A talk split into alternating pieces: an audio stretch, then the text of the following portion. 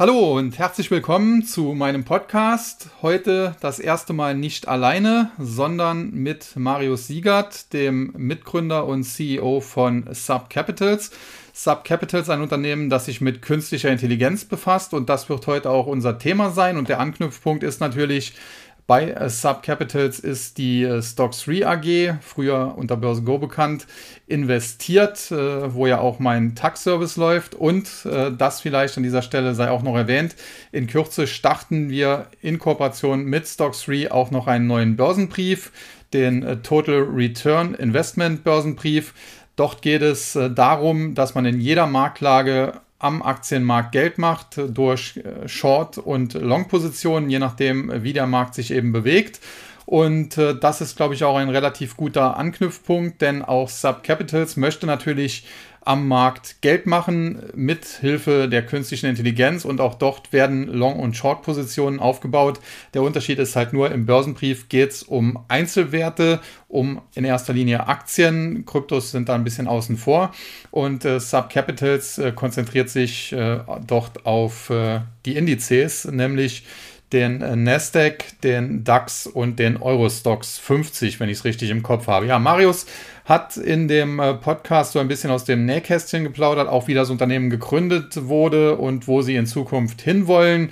Auch äh, was das Wichtigste ist, um eine ja, funktionierende künstliche Intelligenz an den Start zu bringen. Und in Zukunft haben wir dann ja auch den Vergleich zwischen ja, menschlicher Intelligenz äh, hoffentlich und eben künstlicher Intelligenz eben mit dem äh, neuen Börsenbrief und eben äh, dem Zertifikat, was Subcapitals da auf den Markt bringt. Und dann äh, können wir auch vergleichen, wer besser performt hat. Ist natürlich auch eine Herausforderung. Und äh, ja, schauen wir mal, äh, was da am Ende bei beiden herauskommen wird. In diesem Sinne, äh, kommen wir jetzt äh, zur ersten Frage. Als allererstes vielleicht, äh, Marius, stell dich und die Firma doch mal vor. Vielen, vielen Dank, Sascha, äh, für die ja, kurze Intro. Ähm, ja, ich bin, äh, wie du erwähnt hattest, äh, einer der Mitgründer von Subcapitals und CEO. Ähm, wir haben, ja, sagen wir mal, den Weg zu den Finanzmärkten schon recht früh für uns beschritten bei Subcapitals. Also seit 2017 existiert Subcapitals in der Form. Ähm, mein Weg selbst, äh, also als, als Privatanleger sozusagen, hat schon sehr, sehr früh zu den Finanzmärkten gefunden, das war schon 2011, 12, äh, mit dem ersten äh, Börsenspiel von der Commerzbank damals, weil ich glaube, der Traders 2011 so hieß, hieß es damals. Ähm, und da hatte ich ja äh, ganz zu Beginn, äh, kann man vielleicht auch ganz offen, glaube ich, erzählen, äh, hatte ich Element-Aktien gekauft und äh, dachte, dass es eine, eine coole Skate-Marke ist. Äh, es hat sich dann eben rausgestellt, dass es äh, kanadisches Bergbauunternehmen war. Ähm, aber ich sag mal, meine, meine Leidenschaft für Finanzmärkte war geweckt, äh, dass es da auf jeden Fall viel Interessantes zu sehen gibt. Ähm, und ich hatte mich dann im Studium mehr und mehr quantitativ da an den Finanzmärkten angenähert. Ähm, hatte dann äh, ja, ein regelbasiertes System aufgebaut, wo wir 200 Aktien gescreent hatten nach verschiedenen quantitativen Kriterien.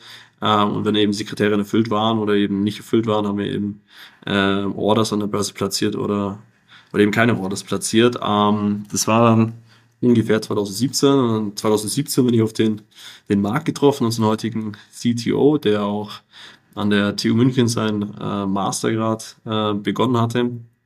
Und es ging eben dann uns darum, diesen ja, Investmentprozess, von dem ich ihm erzählt hatte, dass der recht aufwendig ist, den auch zu automatisieren und da war bei uns eben so die erste, die erste sagen wir, Idee, das eben auch damit Machine Learning umzusetzen. Und damals war das noch so, ja, Machine Learning ähm, war noch nicht so bekannt und Wort KI war vielleicht schon eher bekannt. Ähm, aber wir hatten uns dann eben 2017 ähm, in unserer Studentenbude äh, daran aufgemacht, diesen Investmentprozess mittels künstlicher Intelligenz ähm, zu automatisieren und hatten uns dann auch im Studium da mehr und mehr darauf fokussiert. Also ich hatte meinen Master dann in der Stochastik, also in der Wahrscheinlichkeitslehre begonnen. Marc hat seinen äh, Master dann auch ähm, beendet und wir waren dann ungefähr 2020 war das, äh, kurz vor Corona noch, ähm, in, in, in Kalifornien und wollten noch einfach mal, ähm, ja, sagen wir mal, schauen, was äh, über den Tellerrand hinaus noch geht ähm, im Silicon Valley und hatten dann nachdem wir da ungefähr äh, sechs Wochen unterwegs waren, verschiedene Meetups hatten im Data Science Bereich oder im Business Development Bereich, ähm, hatten wir dann für uns festgestellt, ah, okay, im Silicon Valley wird auch mit Wasser gekocht, wenn man so sagen will. Ähm, und das, was wir hier über die Jahre, also 2017 bis 2020 war es, wenn wir sich über diese Jahre aufgebaut haben, dann doch eher dem gleichkommt, ähm, was ein Hedgefonds, ähm, sagen wir mal, betreibt und äh, nicht dem gleichkommt, was ein Robot-Weiß sozusagen ähm, betreibt. Aus unserer Sicht an dem Robot-Weiß immer sehr, sehr, ähm, sagen wir mal, im ersten Schritt statisch in Anführungszeichen, also sprich, es werden sich nur historische Returns auf Tagesbasis ähm, angesehen und dann darauf basierend ein ETF-Portfolio ähm, konstruiert, was dann einem bestimmten Risikomaß entspricht, zum Beispiel einem Value at Risk oder einem Expected Shortfall.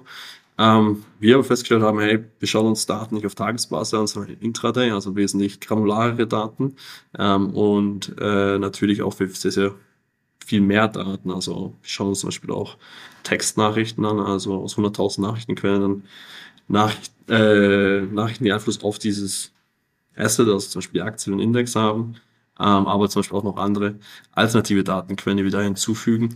Und da war uns dann klar, okay, äh, wir haben ja eigentlich was, was, was ja schon nicht revolutionäres in, in, in dem Sinne, weil ich glaube, KI am Finanzmarkt eben schon angewendet wird. Aber eben die Zugänglichkeit, die ist revolutionär, dass die jetzt eben erstmals ähm, dann, sagen wir mal, mit unserem Schritt, den wir jetzt letzte Woche vollzogen haben, mit unserem Start der Zeichnungsfrist, ähm, ab 100 Euro ein Investmentprogramm zu bieten, ähm, einen ganz guten Schritt dazu ging, dieses KI-Investmentprozess mehr zugänglich zu machen, ähm, was eben vorher zwar unser Learning ähm, eher den größeren, äh, sagen wir, vorenthalten ist, äh, den größeren Institutionen, den größeren Hedgefonds, die eben schon st stark auf KI setzen, das auch recht erfolgreich machen. Ich glaube, ein schönes Erfolgsbeispiel, ähm, das jeder kennen dürfte, ist äh, der Medaillenfonds von Renaissance Technologies ähm, oder eben aber auch Numerai, ähm, Hedgefonds in den USA, der sich da aktuell gerade eben auch sehr, sehr gut, gut schlägt und natürlich auch dann Two Sigma oder Bridgewater, die auch sehr, sehr stark immer auf quantitative Modelle setzen ähm, und sagen wir mal mehr und mehr auf diesen Human in the Loop im Investmentprozess rausnehmen. Ähm, und ja, seitdem wir dann aus Kalifornien zurück waren, ähm, war dann sozusagen die der Startup Spirit äh, bei Subcapitals geboren, weil davor war es dann eher irgendwo unser Finanzlabor, äh, wo wir auch noch Manpower-mäßig äh, noch zu zweit unterwegs waren und dann ab 2000 ähm, 20 hatten wir dann noch äh, einen dritten Mitgründer mit dabei, ein äh, langjähriger Freund von mir aus der achten Klasse haben wir uns damals noch gekannt. Der hatte damals ein eigenes Startup gegründet im Mobilitätsbereich, ähm, was aber aufgrund von Corona ähm, dann ja, sich sehr, sehr, sehr, sehr schwer gestaltet hat für ihn und er dann eben äh, ja eher schon immer ein Verfechter von den Finanzmärkten war und auch selber aktiv war, ähm, da dann seine Startup-Expertise zu uns beiden Techies, zu Marc und mir quasi da, äh, den, den Management äh, oder Startup Guy noch reinzuholen, um dann 2021 äh, die Subcapitals GmbH äh, zu gründen, äh, mit der wir jetzt eben auch ja, unser Produkt, äh, wie du erwähnt hattest, Sascha, auf den Weg gebracht haben. Ähm, aber ich glaube, von, von der Gründung äh, bis wir es live gegangen sind, ist auch mal viel passiert. Äh, aber da kann ich vielleicht auch nochmal im späteren Zeitpunkt näher drauf eingehen. Ähm, genau, da merkt man auch, dass mein persönlicher Werdegang und irgendwo immer die Geschichte von Subcapitals äh, eng verwogen sind äh, und ich ja jetzt auch, äh, muss ich sagen, immer ganz ganz ansehlich finde oder ganz cool finde, dass man äh, sagen kann, dass wir uns eben schon seit 2017 mit dem Thema KI beschäftigen äh, und nicht jetzt auf den Hype-Train aufspringen, ähm, der das durch OpenAI beziehungsweise ChatGPT verursacht worden ist, ähm, sondern dass wir da schon lange dran arbeiten und schon lange viel Knowledge, Zeit ähm, und Passion haben reinfließen lassen in das ganze Thema. Genau. Was jetzt sicherlich viele direkt mal interessieren würde. Du hast eben gesagt, du hast die Elements-Aktie gekauft, dachtest, das wäre eine Skateboard-Marke, war aber irgendwie ein kanadisches Bergbauunternehmen. Wie ist das Investment ausgegangen? Äh, ich glaube, ich habe das, äh, nachdem ich es rausgefunden hatte, sofort äh, versucht wieder zu verkaufen. Ähm, hat dann auch meines Erachtens nach funktioniert, ja, wenn ich das recht in Erinnerung habe. Das heißt, mit Gewinn hast du es noch verkauft bekommen. Da kann ich mich gar nicht mehr dran erinnern, muss ich ehrlich sagen. Ja, das ist vor zwölf Jahren gewesen. Also. Okay. Ähm, ja, Aber eins äh, hast du ja dann gleich gemerkt, äh, dass man erstmal sich mit Unternehmen, sagen wir mal, wenn man es human macht, äh, mit humaner Intelligenz, ähm, befassen muss, also auf die Fundamentaldaten auch so ein bisschen schauen muss.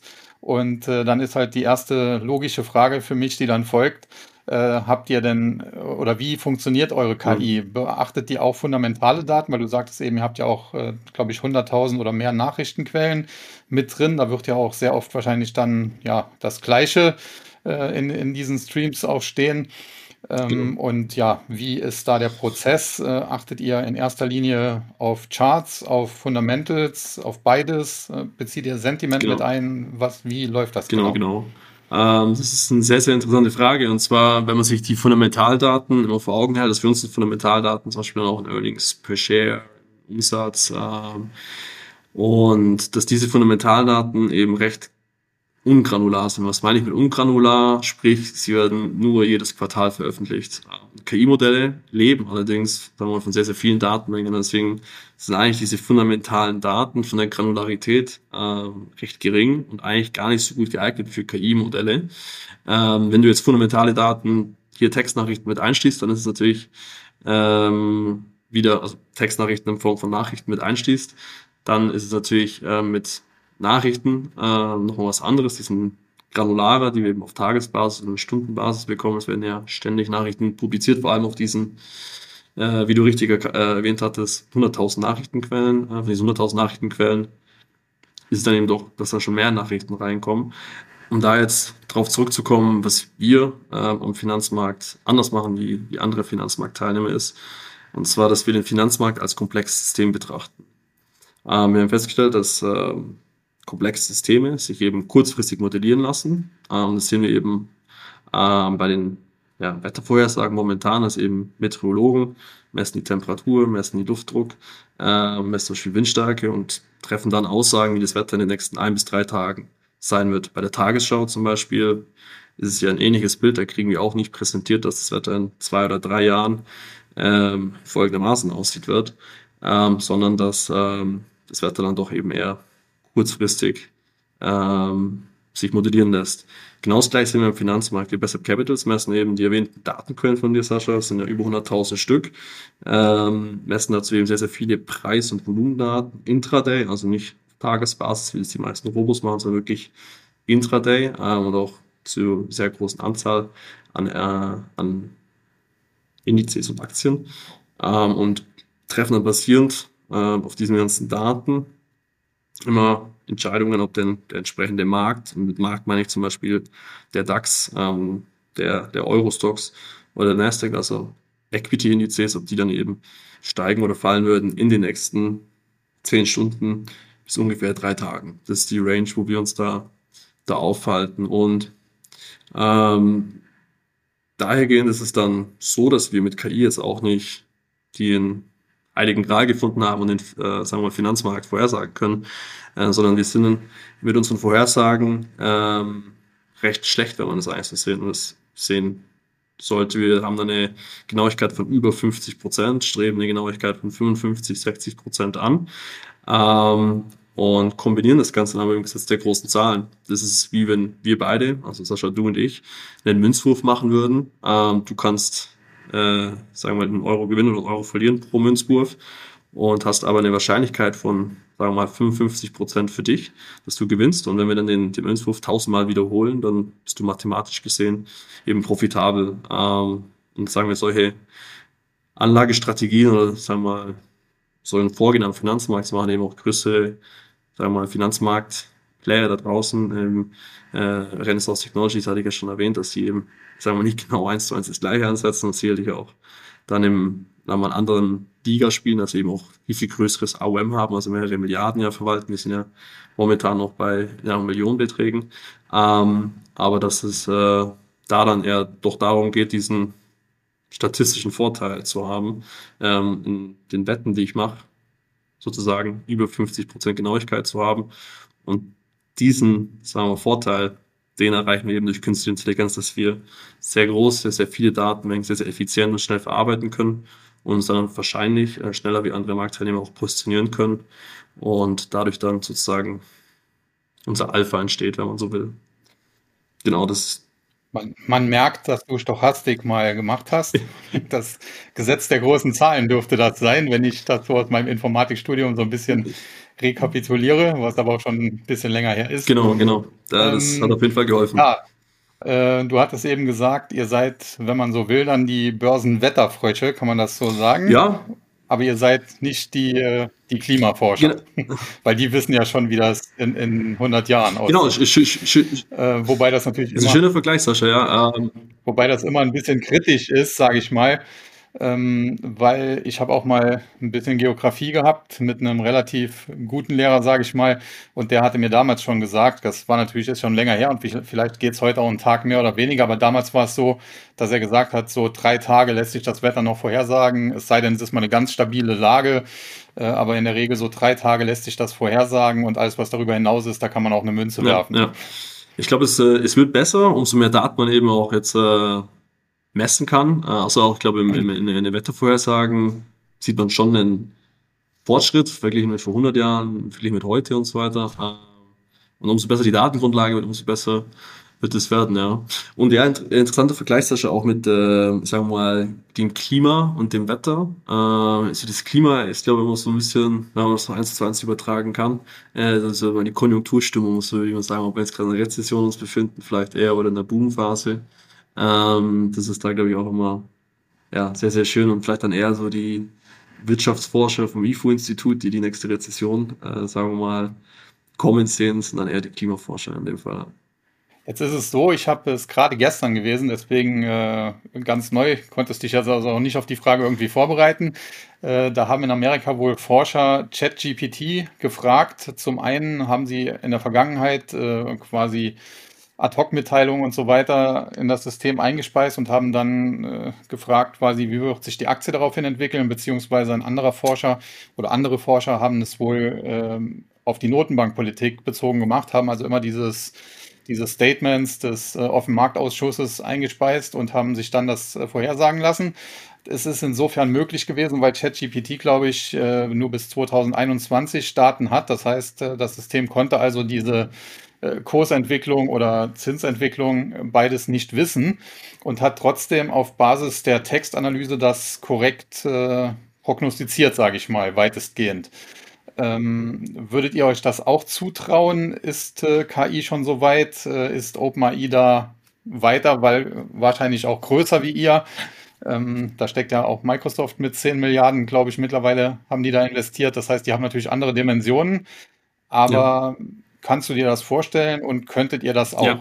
Ich glaube, äh, das ist eine, eine, eine sagen wir, mehrdimensionale Frage. Äh, um es mal so zu beantworten, äh, ich würde sagen, wir könnten das auch, wenn wir GPT verwenden äh, für das Ganze.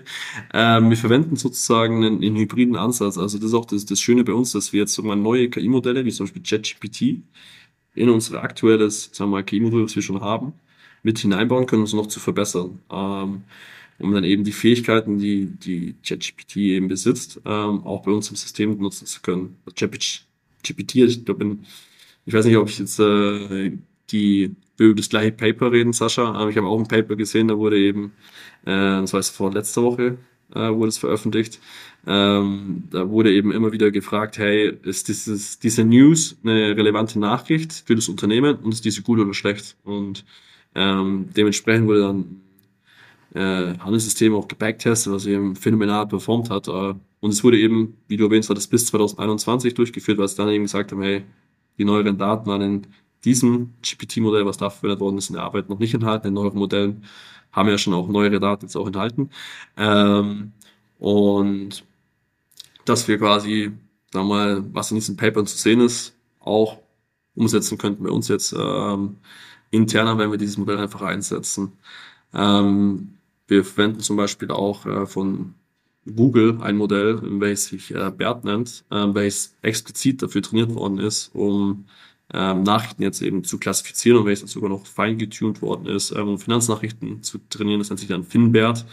Und das kann man sich so vorstellen, ähnlich wie bei ChatGPT kann man diesem ähm, FinBERT-Modell ähm, einen Request schicken ähm, und fragen, hey, wie würdest du diese Nachricht Textnachricht in diesem Request beschreiben, ist die gut oder schlecht und man kriegt dann eben einen entsprechenden Output zurück und ähm, so könnten wir das eben auch mit ChatGPT dann machen, dass wir ganz, ganz viele verschiedene Fragen an, an, an GPT äh, schicken könnten, sozusagen an OpenAI ähm, und dann da eben einen Respond wieder bekommen, den auch natürlich für unseren Investmentprozess dann verwenden könnten. Äh, zum Beispiel dann, ähm, was eine Überlegung wert wäre, unser aktuelles äh, Modell, wie erwähnt, von Google, zum Beispiel Benchmark gegen dieses GPT-3-Modell. Äh, da gibt es auch schon einige Papers. Da sind wir auch zum, beim Stand, unser aktuelles Google-Modell funktioniert noch besser ähm, wie das von ähm, ChatGPT. Aber es gibt zum Beispiel äh, neue Data, nicht neue Data Provider, sondern neue, ähm, sagen wir mal, KI-Startups hier auch in, in Deutschland, zum Beispiel Aleph Alpha, ähm, hat ein ja, ähnliches, vergleichbares Modell wie äh, OpenAI dahingestellt. Das nennt sich Luminos. Ähm, und Luminos ähm, konnte letztes Jahr schon äh, sozusagen Bild als Input und Text als Input ähm, verarbeiten, dann eben als Text als Output generieren. Das war ja so dieser Schritt bei GPT-3 auf GPT-4 bei OpenAI, der jetzt erst dieses Jahr kam. Ähm, und dass auch Aleph Alpha schon an dieser Explainability arbeitet. Also sprich, ähm, warum ist dieses KI-Modell zu dieser Entscheidung gekommen? Das ist eben ganz, ganz wichtig, wenn man bei Textnachrichten dann eben verstehen kann, ah, okay, als Grund von diesem oder jedem Wort in dem Kontext, in diesem Satz zu der Entscheidung gekommen, dass es eben negatives Sentiment ist, was sehr, sehr, sagen wir mal, äh, interessant dann ist äh, für Kunden von uns auch, äh, die auch besser nachvollziehen wollen, hey, warum wurde diese Anlageentscheidung getroffen? Ähm, und Abschließend, weil ich schon lange auf die Frage antworte, ähm, lässt sich, glaube ich, so beschreiben. Ähm, wir konkurrieren es nicht mit, mit, mit OpenAI ähm, oder mit, mit Aleph Alpha, sondern es sind im Endeffekt Firmen, die eben große KI-Modelle entwickeln ähm, und wir jetzt in unserem Investmentprozess auch irgendwo einfach integrieren können. Und das ist auch so diese Neuerungen, die wir sehen mit den ähm, Large Language Models, die in den letzten, ja, vor allem Monaten äh, stark auf den Markt jetzt kommen. Ähm, dass es eigentlich nicht ein Gegeneinander ist, sondern miteinander und wie kann ich die Modelle von den sagen wir, Mitstreitern irgendwo auch gut kombinieren in, in mein bestehendes, bestehendes Investmentsystem, wenn man so will, bei uns aktuell. Das heißt, wenn ich das richtig verstehe, ihr habt ein eigenes Modell, seid aber auch bereit, euch äh, von anderen ja, noch äh, unterstützen zu lassen, sage ich mal, sofern genau. äh, die das auch genau. zulassen. Genau. In dem Zusammenhang ganz interessant wäre, eine Frage völlig weg von der Aktie. Also jetzt nicht äh, erzählen, Microsoft oder Alphabet oder wer auch immer ist besser, sondern eher auf die Technologie bezogen. Also ich habe gelesen, ChatGPT, wo ja Microsoft sehr viel drinsteckt, äh, basiert aber eigentlich auf der Grundlagenforschung von Google Brain, einer, einer Tochter von Google. Und wie würdest du bei diesen großen Unternehmen, aber vielleicht auch kleineren, nicht so bekannten Unternehmen, wie das eben erwähnte in Deutsch hier, Alep Alpha, Wen würdest du denn da als führend ansehen? Also ist es tatsächlich so, wie es die Börse spielt, dass Microsoft weiter ist oder ist das ein Trugschluss, so wie ich das eher vermute? Ähm, ja, das ist, glaube ich, eine, eine, eine, schwierige Frage, weil unter die Motorhaube kann man sozusagen, glaube ich, immer äh, schlecht im Detail dann schauen, äh, wo dann die, die jeweiligen, jeweiligen Firmen stehen. Ähm, ich glaube, allgemein ist es äh, beeindruckend, äh, was KI da mittlerweile, mittlerweile leisten kann und äh, das viele Top-Player da draußen sind, ähm, die auch, sagen wir mal, viel äh, Research in dem, oder Grundlagenforschung in diesem Bereich auch noch betreiben. Und ob jetzt OpenAI sozusagen, äh, was ich immer so als Vergleich sehe, OpenAI hat ungefähr eine Milliarde an, an, an Geldern bekommen, um dieses Modell zu entwickeln, besser ist, wie, wie Aleph Alpha zum Beispiel, die aus Deutschland jetzt, ähm, wenn ich richtig informiert bin, zwischen 20 bis 30 Millionen an, an, an Funding erhalten haben, eh nicht gutes Modell aufbauen. Dann würde ich so für die Zukunft eher auf, auf Aleph Alpha setzen, äh, dann die Kapitaleffizienz dort deutlich höher ist. Äh, also Kapitaleffizienz in Sinne Input, Output, äh, wie viel Geld gebe ich rein und was kriege ich als Produkt. Und ja, es gibt natürlich äh, noch ganz, ganz viele andere Player da draußen, Google, die da mitspielen, Facebook, die da irgendwie ähm, auch nochmal mitspielen Amazon, also AWS äh, explizit hat auch nochmal eigene Modelle, die sie damit in, mit den, in den, also, ja, ins Rennen, Rennen schmeißen. Ähm, ich kann es ehrlich gesagt nicht sagen. Ja, ich glaube, man braucht einen detaillierteren Blick unter die Motorhaube. Wenn man es jetzt mal so an Kapitaleffizienz äh, misst, dann würde ich sagen, Aleph Alpha ist da ein spannenderer Case aktuell wie, wie OpenAI, wobei, ja, wenn ich drüber nachdenke, OpenAI halt diese Riesenmöglichkeit hat, dass sie ähm, dann eben schon bei Microsoft Teams, bei Bing Search, ähm, bei Word, bei Excel automatisch integriert werden kann, weil eben diese Business-Beziehung zu Microsoft schon da ist. Das ist, glaube, der Punkt bei Aleph Alpha, die müssen sich jetzt eben in diesem Bereich äh, dann wirklich beweisen, dass dann eben auch, ähm, sagen wir gerade diesen B2B, also Business-to-Business-Bereich, da auch große Partnerschaften ähm, ja, kommen. Ähm, SAP hat ja Interesse angemeldet schon, äh, dass sie da mal das, das europäische oder deutsche OpenAI aufbauen. Ähm, aber mit SAP wäre natürlich auch Weg frei für Aleph Alpha. Ist dann natürlich in ja, äh, Business-Applikationen äh, mit einzubauen, was ich glaube äh, sehr, sehr positiv wäre für die, für die Jungs.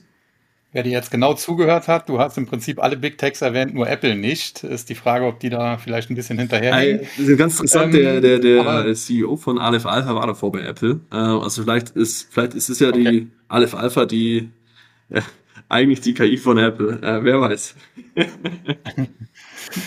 Okay, aber eine, eine andere Frage. Also ich, äh, wenn ich mich damit beschäftige, komme ich immer wieder auf zwei äh, Punkte zurück, äh, die man braucht, um eine gute KI überhaupt entwickeln zu können. Das ist einmal äh, möglichst viele Daten, hast du eben auch schon ausgeführt. Also das wäre das Thema Big Data.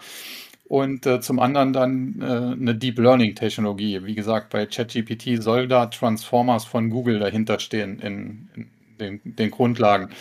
Ähm, würdest du das so auch äh, korrekt, äh, ja, als, als korrekt einstufen, wie ich das so zusammengefasst habe, dass man also auf große Datenmengen äh, zurückgreifen muss, also Big Data da auch immer mit KI auch Hand in Hand geht und äh, dass es auf diese beiden Dinge halt ankommt, also möglichst viele Daten und äh, eine gute Deep Learning Technologie.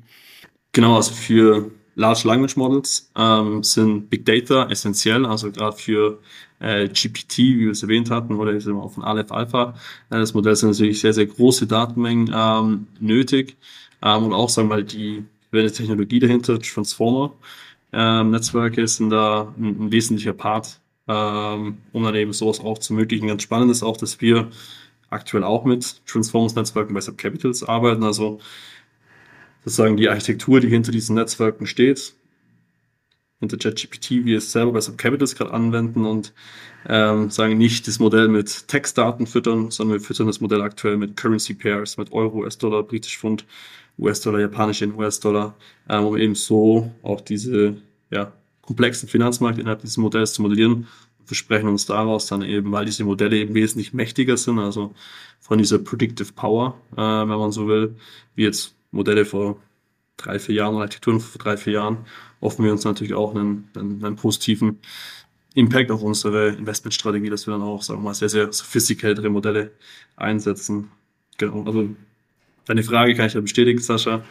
Äh, viel Daten für diese, gerade für diese Large Language Models sind wichtig, aber auch natürlich die Architekturen dahinter äh, von diesen Transformer-Netzwerken sind äh, sehr, sehr wichtig. Auch da vielleicht nochmal zu erwähnen, ähm, das ist auch, glaube ich, sehr, sehr spannend wird, dass man ja auch synthetisch Daten generieren kann. Ähm, also auch KI-Modelle können synthetische Daten generieren. Und diese synthetischen Daten können verwendet werden, um andere KI-Modelle wieder zu, zu trainieren. Also dass es dann da irgendwo auch Abhilfen gibt, ähm, aber die dann auch wieder, sagen wir mal, Gefahren bürgen, ähm, wenn man dann irgendwo noch mit synthetischen Daten ähm, andere KI-Modelle trainiert. Wie nah sind die dann wirklich an dieser Realität dann noch dran? Ähm, aber ja, ist auf jeden Fall ein spannendes Feld. Ich möchte gleich auch noch ein bisschen auf eure Firma zurückkommen, aber eine abschließende Frage zu dem allgemeinen mhm. Bereich hätte ich noch. Und zwar gab es ja zuletzt teilweise auch Kritik von Elon Musk, äh, dass man äh, aufpassen muss in Sachen KI, dass die vielleicht auch in eine politische Richtung und so weiter trainiert werden können. Das äh, ist alles äh, eine Sache, da, da, müsste man breiter diskutieren. Da, da sind wir, glaube ich, jetzt auch hier falsch. Aber es wäre natürlich ja möglich, wenn jemand auf die Idee kommt, ja, da ist in München so eine Firma, die investiert vielleicht sogar, wenn ihr viel Geld einsammelt, viel Geld äh, in, weiß ich nicht, äh, Aktien oder Indizes und so weiter. Und äh, da könnte man ja versucht sein, eure KI irgendwie auch zu manipulieren, indem man irgendwie Daten äh, in Quellen, wo man weiß, dass ihr die auslest, einspeist, äh, so dass ihr vielleicht dann, was weiß ich, den DAX Long nimmt und äh, entweder dann davon profitiert oder äh, ja, dann kommen irgendwelche Wirtschaftsdaten raus und der stürzt ab und man hat euch vorher quasi auf eine falsche Fährte gespürt, äh, geführt. Ähm, wie, stehst du dazu? Wie könnt ihr auch sowas vielleicht ausschließen? Also wie, wie könnt ihr vielleicht zum Beispiel das, weil ihr ja so viele Daten auch habt, äh, dann ausschließen, dass sowas passiert? Weil man kann natürlich, äh, es gibt ja im Internet alles Mögliche, äh, was weiß ich, also ich kenne das von der Informatik her mit irgendwelchen äh, Bomben, die man da zünden kann quasi. Ja. Wie, wie geht ihr damit um? Ja. Habt ihr da Sicherheitsmechanismen? Ja, das, da denke ich jetzt gerade explizit an diese Sentimentalanalyse, die wir bei uns äh, interner betreiben mit den erwähnten 100.000 Nachrichtenquellen. Ähm, und da sind wir, hatten wir eben so ein Problem auch, dass wir festgestellt haben, ähm, bei der Entwicklung von, der, von unserem Sentiment-Analyse, welche Daten wir überhaupt analysieren wollen. Also es gibt natürlich Twitter, die sich anbieten, äh, sozialen Medien, die sich da anbieten und die sind eben recht leicht manipulierbar. Äh, also sprich, dass da jeder User seinen eigenen ähm, Content sozusagen auf die Plattform äh, hochladen kann und der Content ähm, dann ja erstmal je nachdem, ähm, ob jetzt positiv oder negativ ist, natürlich dann das Gesamtsentiment verändert, wenn man natürlich jetzt irgendwo über ein Thema spricht und dann über Bots irgendwo sehr, sehr negatives Klima, ja, über das gesprochen wird, erzeugt und natürlich dann irgendwie vielleicht den Preis von einer anderen Aktie äh, in, in eine Richtung zu bewegen und dadurch unser KI-System äh, dann vielleicht auf die falsche, auf falsche, Fähre, falsche Fährte gelockt wird, ähm, hatten wir sagen wir jetzt nicht als großes Problem gesehen, sondern wir haben als, als großes Problem gesehen, dass halt allgemein es schwer ist, diese Ground Truths zu finden und so viele User ähm, sich auf sozialen Medien ähm, austauschen und es wird sehr, sehr vielfältig gemacht. Das sind, wir sind dann so vorgegangen, dass wir einen Schritt ähm, davor gegangen sind und uns die Texte anschauen, auf denen überhaupt sich Meinungen gebildet werden. Das sind ja meistens dann die Nachrichten, die journalistischen Texte, die wir dann in der Financial Times, im Handelsblatt lesen und so weiter und Leute sich darauf dann ihre sagen wir, Meinung bilden und was auch das Schöne ist, dass dann hier nicht viel Unsinn oder Nonsens auch von, von den ähm, Journalisten oder Nachrichtenagenturen publiziert werden, sondern es dann immer so ein gewisse Vorfit schon durchlaufen hat.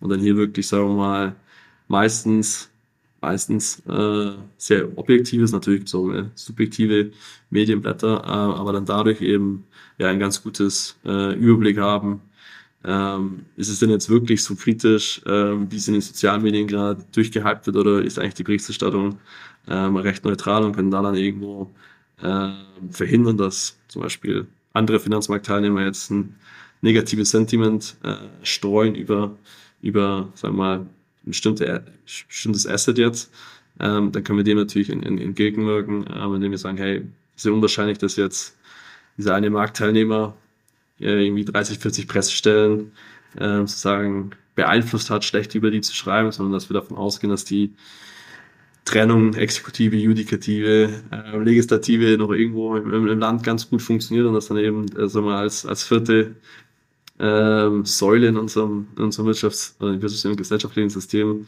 der Journalismus noch gut funktioniert und sich da dann nicht so stark von anderen Marktteilnehmern beeinflussen lässt. Und um da dann den Bogen zu machen, ähm, um die Frage abzukürzen, wir konzentrieren uns auf journalistische Texte und nicht auf soziale Medien, um hier eben nicht irgendwo auf falsche Fährten gelockt zu werden. Ja, aber um, um eine konkrete Nachfrage dann zu stellen, äh, hätte man euch eine Wirecard unterjubeln können oder nicht?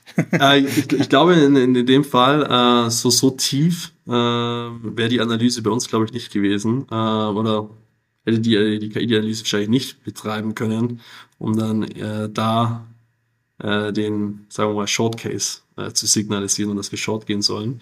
Ähm, das ist, glaube ich, äh, oder lässt sich auch noch mal sicherlich analysieren oder nochmal im, im Nachgang betrachten. Mittlerweile hat man hat ja die Daten jetzt alle da, können sich es eigentlich nochmal anschauen. Äh, aber meines Erachtens nach aus der Hüfte geschossen ist es ja das sehr, sehr schweres Thema auch mit KI noch gewesen. Ja. Okay, das heißt, äh, ich nehme mit, man, es wäre durchaus möglich gewesen und das ist vielleicht dann auch ein Grund, äh, warum ihr nicht so viel in Einzelwerten macht, sondern ja eher, wenn ich das richtig äh, verstanden habe, auf Indizes genau. setzt. Also es ist ein, ein, großes Thema bei uns, dass wir sagen, also das Single Stock Risk, wie man es nennt, äh, ist dann doch sehr hoch. Also à la GameStop oder à la Wirecard hat man gesehen, dass eben dann doch sehr, sehr große Schwankungen da auftreten können und diese Schwankungen in Indizes ähm, eben nicht auftreten kann ähm, oder die Wahrscheinlichkeit besteht wahrscheinlich immer, äh, wenn man jetzt wieder aus, äh, sagen wir mal, der Wahrscheinlichkeit heraus das Ganze betrachtet.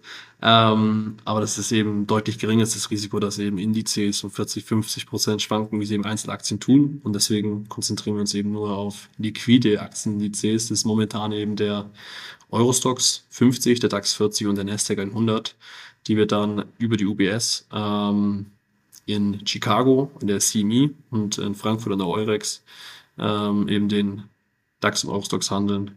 Genau.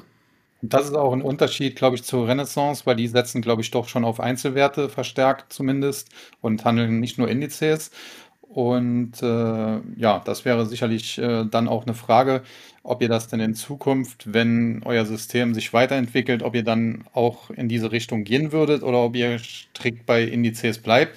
Genauso wie auch bei den Nachrichtenquellen. Es gibt ja auch andere Unternehmen. Ich will jetzt hier für, für keine anderen Werbung machen, aber ich kenne die Gründer von Stuckpulse auch ganz gut.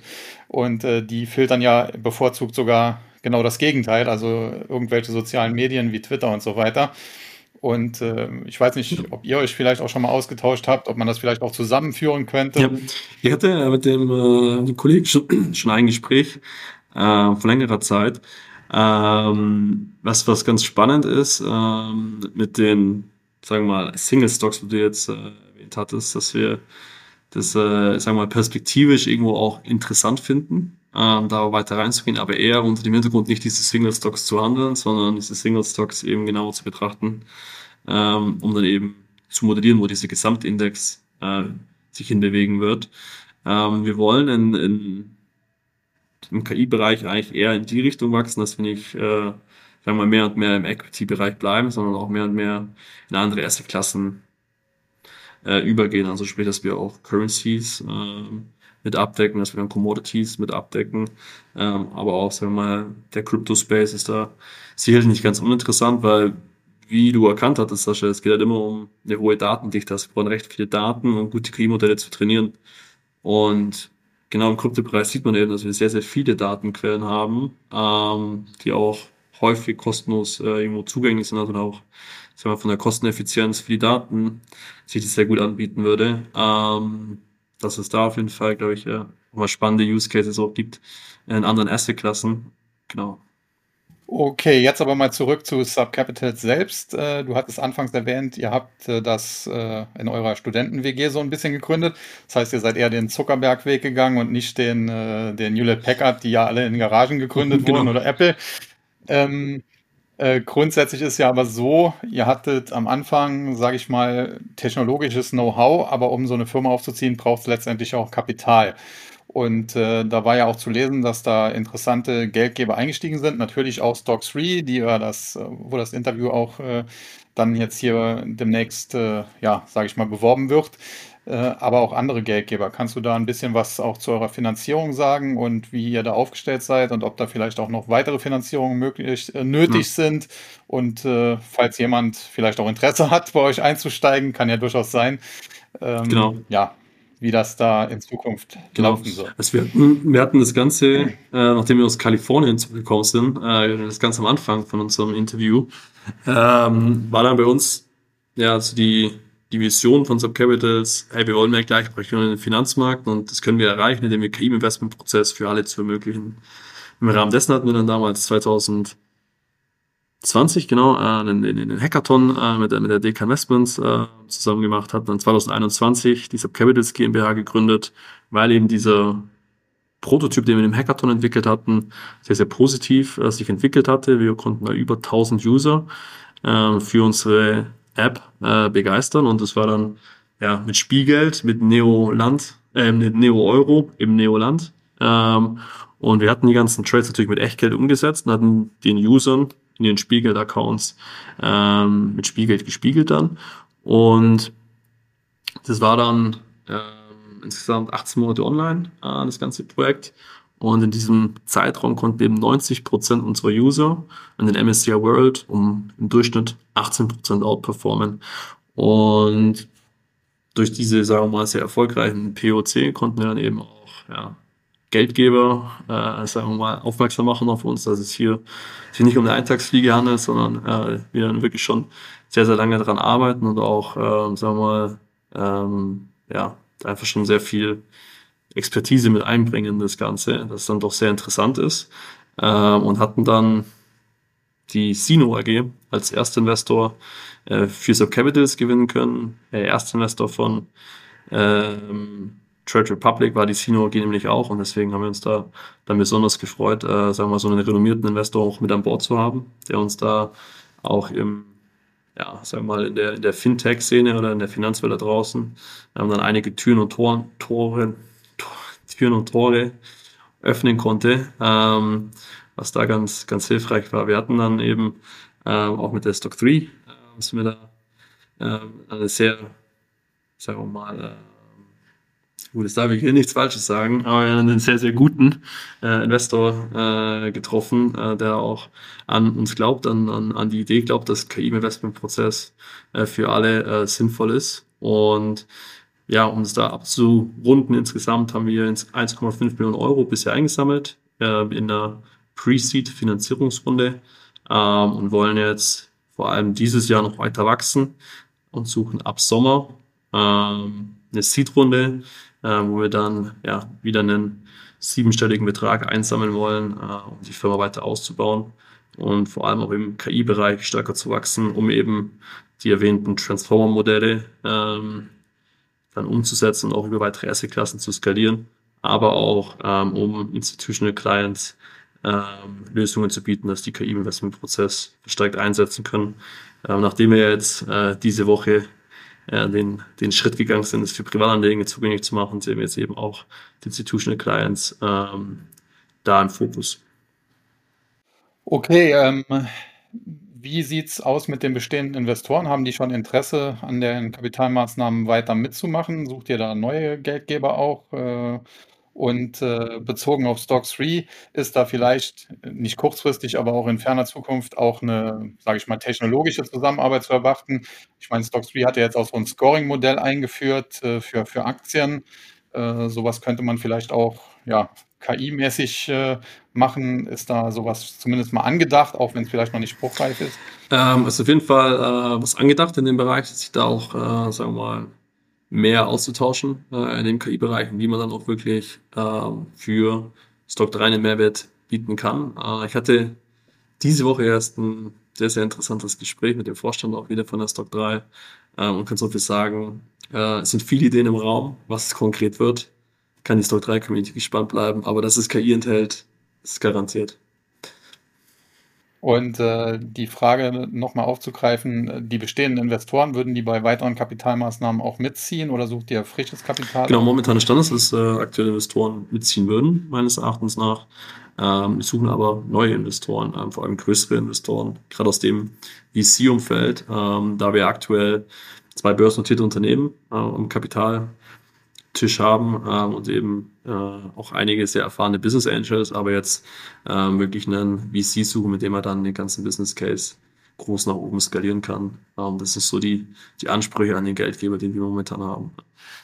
Das heißt, auf längere Sicht, also natürlich jetzt noch nicht in den nächsten ein, zwei Jahren, aber auf längere Sicht äh, könntet ihr euch auch vorstellen, einen Börsengang zu machen? Klar, ähm, auf, auf längere, längere Sicht ist es natürlich ein sehr lukrativer Exit-Case.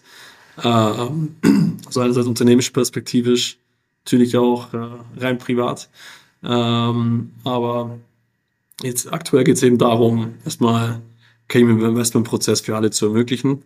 Ähm, und im zweiten Schritt äh, lässt sich dann, glaube ich, über eine IPO nachdenken. Unser offizielles Ziel ist es bis 2030, also in den nächsten sieben Jahren, ähm, der Provider zu werden für KI-Investment-Prozess.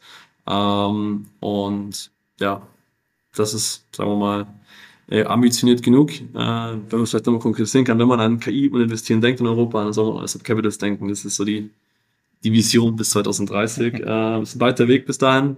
Im Zuge dessen vielleicht auch die IPO. Wir werden sehen, wo uns, sagen wir mal, der, der Weg hinführt. Ja.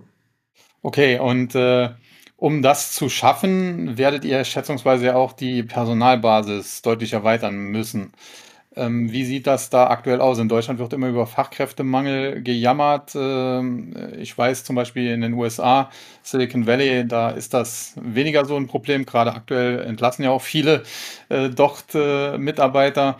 Generell, wie viele Mitarbeiter habt ihr jetzt? Äh, wo wollt ihr hin? Und äh, wie sieht das auch aus, wenn ihr sagt, äh, ich weiß ja nicht, vielleicht findet ihr auch in Deutschland schon genug, aber wenn ihr sagt, okay, wir finden hier halt nicht genug äh, Fachpersonal, würdet ihr dann auch den Schritt gehen, muss ja nicht USA sein, kann auch, meine ehemalige Firma hatte die ganze Entwicklung in Polen sitzen.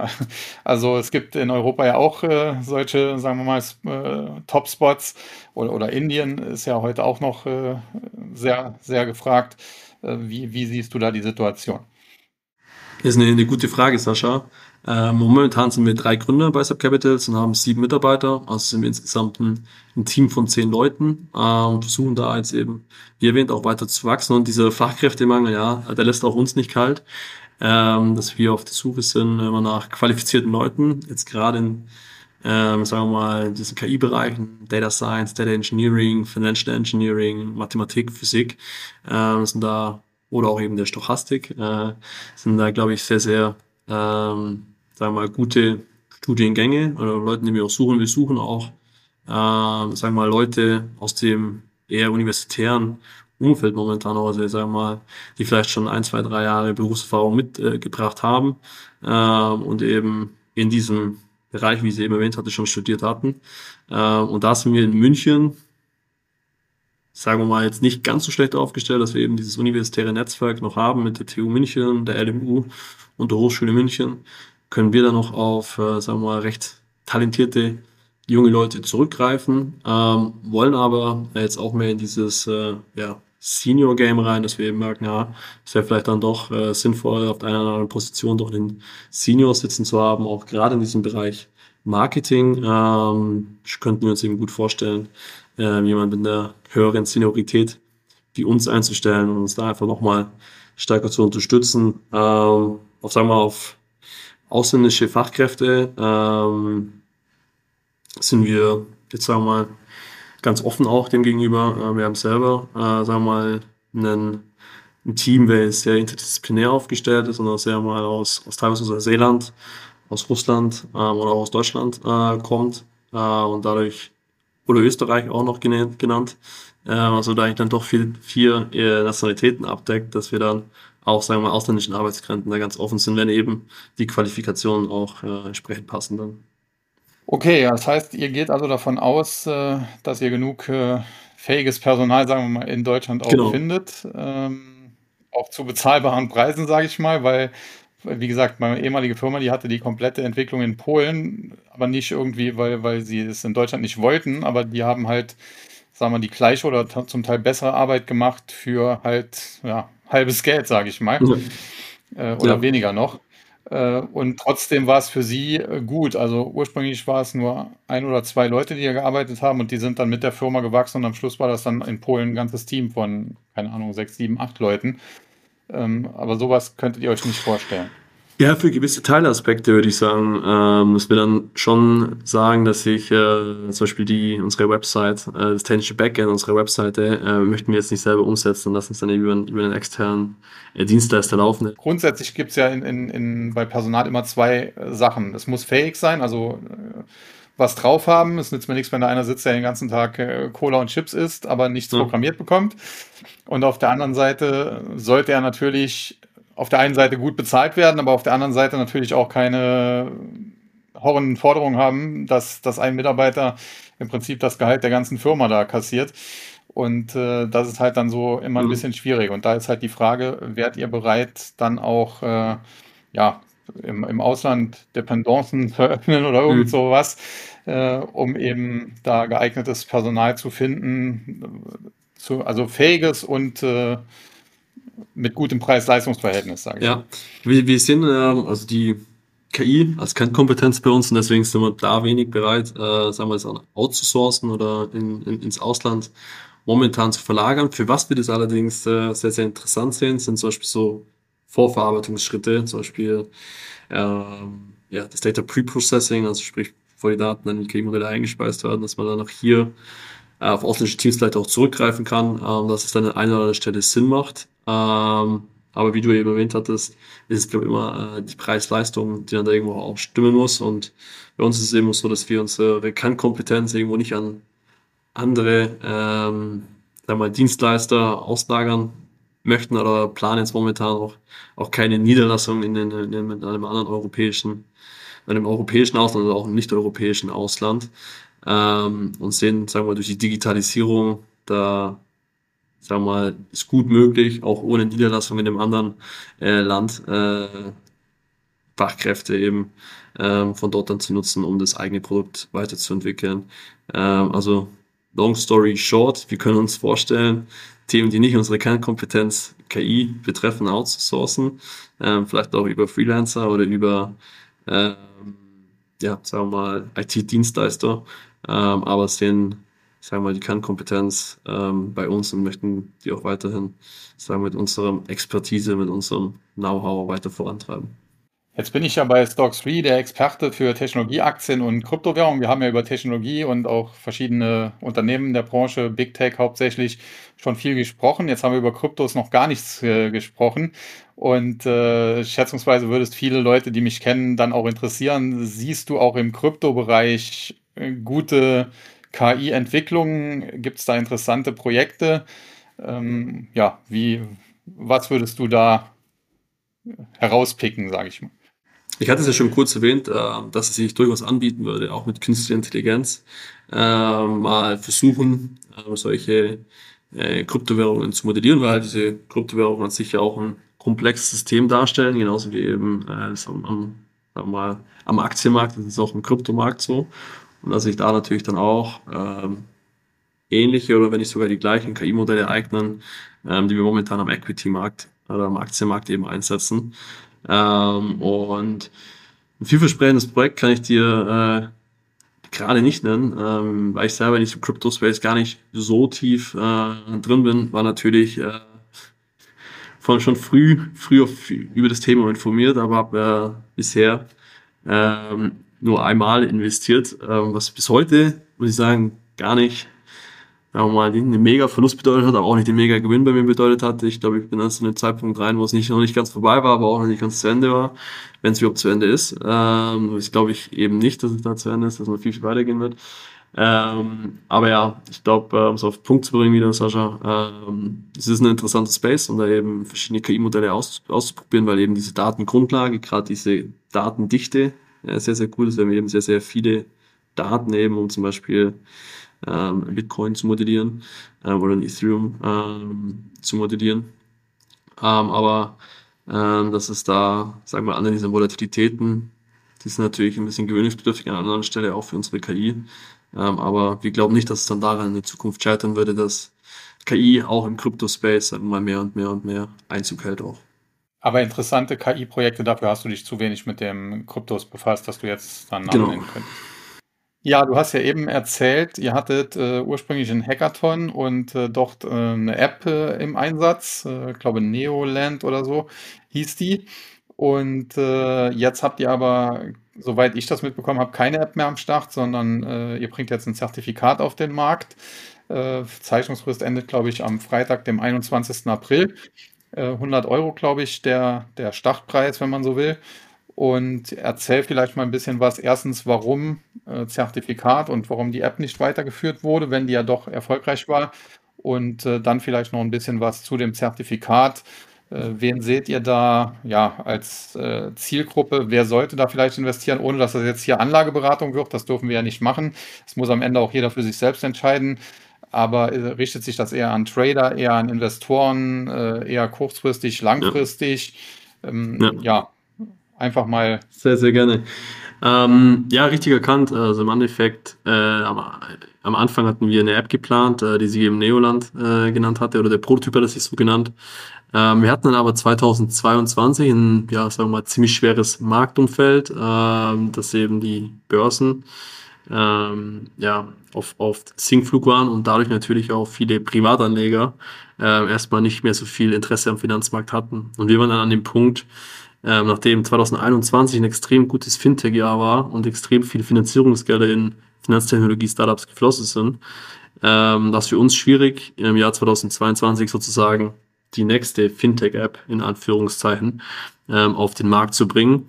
Ähm, und deswegen hat sich dann für uns daraus kristallisiert, dass eben diese mal, Vermarktung ähm, von, von der App, dass sich der Kunde ähm, ja, sozusagen die App erstmal downloadet, ähm, den KYC-Prozess durchlauft mit dem Video-Ident-Verfahren und dann eben Geld transferiert da und dann eben die KI anlegen lässt. Ein sehr, sehr langer Weg ist, der wahrscheinlich ähm, für uns, ähm, es war auch noch alles vor ChatGPT, da war der Hype noch nicht ganz so groß, ähm, erstmal recht kostspielig äh, ja, gewesen wäre. Und deswegen ist bei uns dann der, Switch gekommen, dass wir in diese Richtung Embedded Finance gedacht haben. Embedded Finance, dass wir im Endeffekt ähm, nicht äh, den Finanzmarkt komplett von hinten neu aufbauen und das Rad neu erfinden, sondern dass wir ein bestehendes Finanzprodukt, in diesem Fall eben ein Zertifikat, ähm, ja, zu einem, sagen wir mal, ein bisschen äh, fortgeschritteneren Zertifikat machen, äh, in dem eben dieses Zertifikat die Wertentwicklung von unserer künstlichen Intelligenz abspiegelt. Und wie das Ganze dann, sagen wir im Detail, funktioniert es so, dass wir ähm, unsere künstliche Intelligenz ähm, an ein Konto angebunden haben, welches bei der UBS liegt, weil die UBS ist in diesem Fall der Emittent. Und unsere KI verwaltet dieses Konto, geht dort long und short mit den beschriebenen Indizes, Eurostox, DAX und Nasdaq und die Wertentwicklung, dieses Konto steigt oder fällt, verbrieft die UBS sozusagen in dem Produkt ab 100 Euro. Und dieses Produkt ist dann nicht an Angebot und Nachfrage von diesem Zertifikat gekoppelt, sondern die Wertentwicklung von diesem Zertifikat ist an die Performance der KI gekoppelt. Performt die KI auf diesem Konto bei der UBS gut, steigt das Zertifikat und eben äh, performt es schlecht, fällt auch dieses Zertifikat. Und damit ist es uns eben möglich, dass wir ähm, KI im Investmentprozess für Privatanleger ermöglichen. Ähm, was dann eben, was unsere Story immer ist, dass man eben zum Beispiel ein Portfolio hat über, über 10.000 Euro, wäre jetzt vielleicht auch stark mit dem Markt korreliert irgendwo. Man hat eben recht viel, äh, sagen wir mal, im Aktienmarkt an sich, also im, im, im sagen wir mal, in den amerikanischen oder in den deutschen Aktienmarkt. Und dass ich dich dann eben anbieten ist, sagen, ja, vielleicht kostet mich das eben sehr, sehr viel Zeit, das ganze Portfolio die ganze Zeit im Blick zu haben. Und dann sagen, hm, vielleicht 10%, 15%, ähm, auch 20 oder 30 Prozent, das ist im Endeffekt keine Anlageberatung oder Empfehlung hier, ähm, wären wahrscheinlich ein gangbarer Weg, weil was kann die KI? Also die KI analysiert eben fortlaufend für den Anleger dann die Nachrichten und, und positioniert sich eben ständig in, innerhalb diesen Zertifikats natürlich ähm, und hat dann dadurch, ähm, wie ich eben erwähnt hatte, letztes Jahr hatten wir positive Renditen erzielen können, dass es dann dadurch eben einen positive, positiven Diversifikationsbeitrag für das Gesamtportfolio darstellt.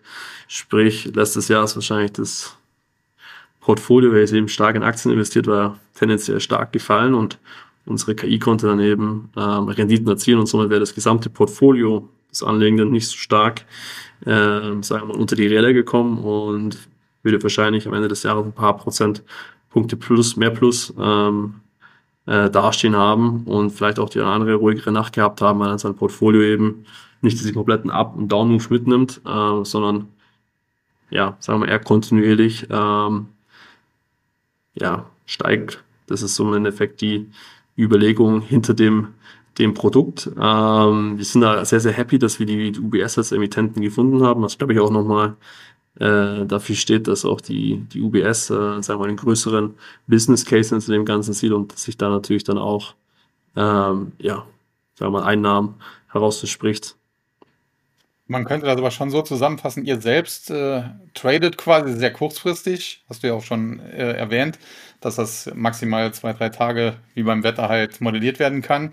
Äh, aber das Produkt selbst richtet sich eigentlich doch eher an, sagen wir mal, Investoren, die zumindest mal ein paar Monate oder vielleicht ein Jahr oder zwei drin bleiben, weil sich das natürlich erst über die Zeit dann auch äh, ja, aus auf Genau, genau. Ähm, wir sind kein Produkt, äh, welches heißt äh, rein raus. Ähm, uns kann es auch durchaus vorkommen, dass die Anlagestrategie ähm, mal zwei, drei Monate äh, im Minus ist oder vier oder fünf Monate auch im Minus ist. Ähm, es ist alles in der, in der Schwankungsbreite. Wir sind ja seit 2020 live und haben schon einiges, sagen wir mal, gesehen, äh, was die KI, äh, sagen, schwankt. Wir hatten keine größeren Drawdowns wie 20 Prozent. Ähm, das sei auch gesagt. Ähm, aber dass es sich dann bei uns eben, wie wir ja auch schon erwähnt hatten, über das Gesetz der großen Zahlen geht, dass wir sehr, sehr viele Trades machen, sehr, sehr viele kleine Trades und es eben über die, über die Dauer ähm, und dann eben so eine, sagen wir mal, Anlage Dauer von eher drei Jahren ähm, bis fünf Jahren irgendwo nahelegen und nicht äh, von zwei, drei Monaten, sondern sich dann hier wirklich ein ja, mittelfristig bis langfristiges Investment handelt. Jetzt ist so ein Zertifikat ja eigentlich eher ein Produkt, was sich, sage ich mal, an Privatanleger wendet. Das ist ja auch die, die Vision äh, von euch gewesen, äh, KI Privatanlegern äh, zugänglich zu machen. Wenn jetzt aber ein institutioneller Investor käme und sagt, hier, ich habe 10 Millionen, ich möchte die gerne anlegen und ein Teil davon, 10 Prozent oder 20 Prozent, würde ich gern bei euch versuchen, was würdet ihr dem dann sagen? Der würde ja wahrscheinlich nicht das Zertifikat dann kaufen wollen, hättet ihr für den auch eine Möglichkeit? Ja, ja, wir arbeiten da auch schon mit den ersten Partnern, den ersten Partnern zusammen, ähm, um dann eben solche Anlagemöglichkeiten zu realisieren. Wir sind da offen, ähm, auch mit Institutional Clients ähm, zusammenzuarbeiten. Für uns ist es allerdings ein Anliegen, dass äh, wir jetzt äh, keine Institutional Clients bevorzugen gegenüber Retail oder Privatanlegenden, ähm, sondern dass es jetzt äh, hier, sagen wir, eine schöne Balance einfach gibt. Ähm, und auch, was wir merken, dass die Nachfrage nach der Art der Strategien, also ähm, eine andere ist wie ähm, die von Privatanlegern. Also sprich, ähm, der Kunde, der oder der die Kunden, mit denen wir gerade im Austausch sind, die institutionellen Kunden, ähm, die möchten dann eher einzelne Elemente aus dieser Gesamtstrategie haben. Zum Beispiel hatte ich erwähnt, in dieser Gesamtstrategie wird gerade DAX, Eurostox, Nasdaq gehandelt, dass dann äh, ein Client sagt, hey, ich hätte eben irgendwo nur gern die Short-Signale und das eben nur für den Nasdaq oder nur für den DAX. Also dass hier quasi Teilkomponente der Strategie dann irgendwo vielleicht an den Asset Manager zugänglich gemacht wird. Aber wir, wie gesagt, ständig bestrebt sind, neue Asset-Klassen noch aufzunehmen, um dann eben auch solche, sagen wir mal, spezielleren Kundenwünsche von Institutional Clients zu bearbeiten, aber auf der anderen Seite ähm, natürlich äh, ein performantes Zertifikat für unsere Privatanlegenden weiterhin zu liefern. Okay, ja, dann glaube ich, haben wir alles Wichtige besprochen. Zum Schluss, äh, du hast es eben schon ein bisschen vorweggenommen, deswegen weiß ich nicht, ob du vielleicht noch ein bisschen ausführen kannst. Ihr habt ja so eine Vision bis 2030. Wer an äh, Subcapitals denkt, äh, oder umgekehrt, wer an künstliche Intelligenz im Finanzbereich denkt, soll an Subcapitals denken. Ähm, kannst du das vielleicht noch ein bisschen ausführen? Wie sieht eure Vision aus? Wo wollt ihr in Zukunft hin? Und vielleicht, um, um das auch ein bisschen ja, wie soll ich sagen, transparent zu machen.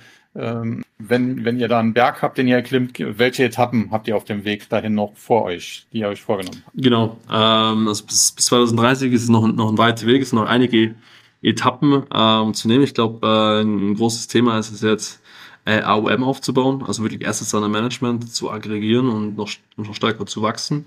Ähm, aber dann natürlich auch neben dem AOM auch ein größeres Team dann auch unterhalten zu können.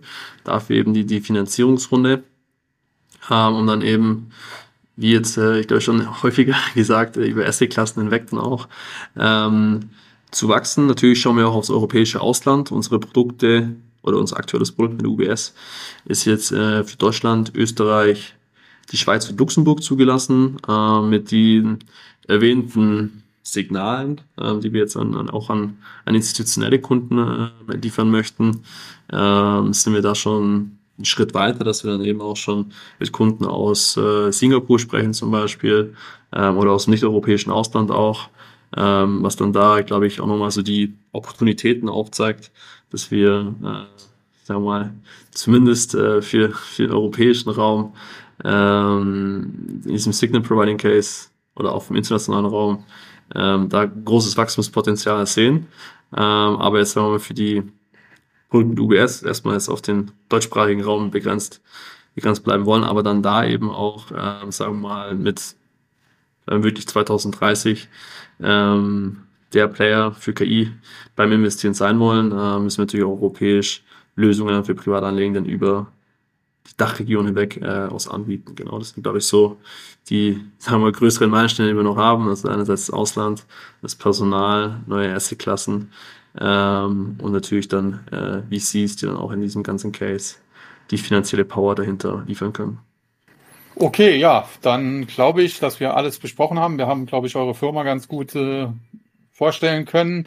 Das dürfte sicherlich den einen oder anderen interessieren. Äh, vielleicht fürs Zertifikat, vielleicht ja aber auch, ihr sucht ja noch für nächstes Jahr äh, Investoren. Ähm, das Thema, dieses Jahr, dieses Jahr noch. Oder dieses Jahr sogar noch. ähm, das Thema KI und um was es da geht und äh, das halt sehr stark auch auf, auf die Datenmengen ankommt, haben wir, glaube ich, auch ausführlich auch die Risiken haben wir beleuchtet, dass man da aufpassen muss. Äh, klar, wir haben uns jetzt sehr stark auf den Finanzbereich konzentriert, was ja auch euer Thema ist. Ähm, aber alles in allem glaube ich, dass wir das doch relativ gut abgehandelt haben. Und wenn es halt noch äh, Fragen gibt, äh, dann denke ich, kann man sich ja gerne auch immer anders wenden. Und in diesem Sinne bedanke ich mich dann für das lange und nette Gespräch. Und äh, wir bleiben weiter in Kontakt. Und äh, ich drücke euch die Daumen, dass erstens euer Zertifikat bei der Emission Erfolg wird, dass ihr die alle auch äh, ja, verkauft bekommt und dass es dann natürlich anschließend auch für die Anleger ein Erfolg wird, weil natürlich, äh, wenn das Ding durch die Decke geht, dann wird das auch mit eurem Namen verbunden und äh, würde euch natürlich weiterhelfen, erfolgreich zu bleiben. In diesem Sinne habe ich keine weiteren Fragen und äh, wie gesagt, bedanke mich für das Gespräch und sage an dieser Stelle wie immer dann Tschüss und Bye-bye, bis zum nächsten Mal. Ihr euer Sascha Huber. Perfekt. Danke, Sascha, für die Zeit und bis zum nächsten Mal. Ciao, ciao. Ja, gerne.